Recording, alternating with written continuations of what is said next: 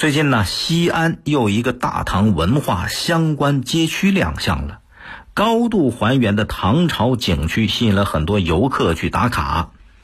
这里边一位杨贵妃的扮演者叫王宇，在网络上火了起来。这个王宇的人生经历蛮有意思的。今年二十八岁，是个姑娘，因为之前生过一场病，曾经大量服用激素药物，结果就导致王宇这个体重啊不受控制。呃，就是因为这个体重不受控制，曾经遭受过一些异样的眼光，然后接触汉服之后呢，他就选择扮演杨贵妃。尽管每天要工作九个小时，可是王宇在这个过程当中找回了自信，也展现出了自己独特的美。王宇扮演的这个杨贵妃走红啊，让大家看到了美的另外一种形式。尽管它可能不符合现在很多人说的什么，这个白又瘦的那些审美的观念，可是美永远不是单一的标准能够概括的。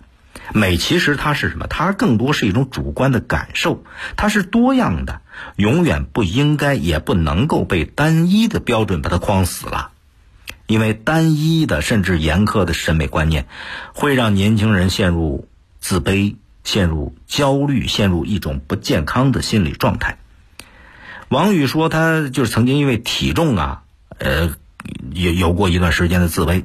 其实这种现象不是个例，现在受到一种这个固定模式的审美观念的禁锢，很多年轻的朋友都对自己的容貌感到焦虑。去年，这个中青校媒面向全国两千多名在校大学生，就做过一个关于。相貌问题的问卷调查结果显示，接近百分之六十的人都存在一定程度的容貌焦虑。包括二零二一中国职场女性洞察报告也表明，超过五成的职场女性有这个容貌焦虑。九零后容貌焦虑的占比最高，达到了百分之六十。现在一个什么样的舆论环境啊？颜值即正义，啊，你那个日本、韩国日韩风的白幼瘦，那些明星，长期霸占着追星的舆论场，包括好多综艺节目就请那种偶像是参与进来，推销那种单一的审美，甚至好多那个医疗整形机构、医美机构也是大肆宣传，都都围绕那一个模子去打造，但是为了盈利啊，追求美没有问题。但是自己制定追求所谓的白又瘦，什么少女感，啊，什么 A 四腰，你这些标准除了制造焦虑之外毫无意义。我们经常说那句话怎么讲？叫这个世界不是缺少美，而是缺少发现美的眼睛。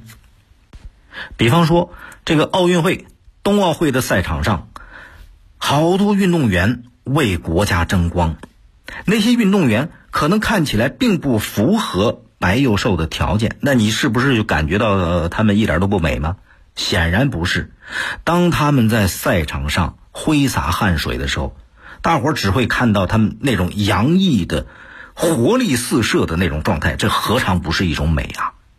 所以，这样的美，也在反复的提醒我们，那种所谓的主流审美的观念，很大程度上。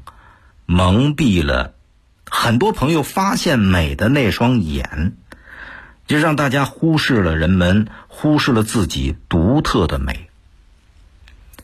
不需要刻意的追求白，哎，你那个皮肤黑一点也是一种美；也不需要刻意追求瘦，那肌肉线条很流畅，力量满满的，那难道不美吗？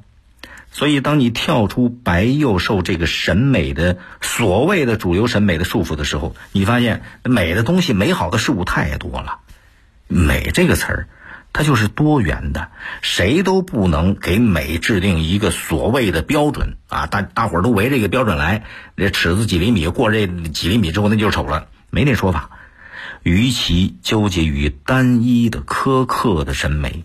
不如好好的欣赏自己，发现自己独一。这个世界上，每一个人都有他不同于其他人的美的所在，所以好好欣赏自己，自信是最重要的美。同时，也要好好欣赏别人，友善、尊重，这也是美。美就在我们身边，不需要被定义呀。更多内容，请您下载荔枝新闻和我苏客户端。你也可以关注江苏新闻广播的官方微博、微信，更多广播节目、优选音视频和大蓝鲸商城，请登录大蓝鲸 APP。大林评论在大蓝鲸上推出音频产品，每天更新，欢迎您搜索节目订阅收听。再会。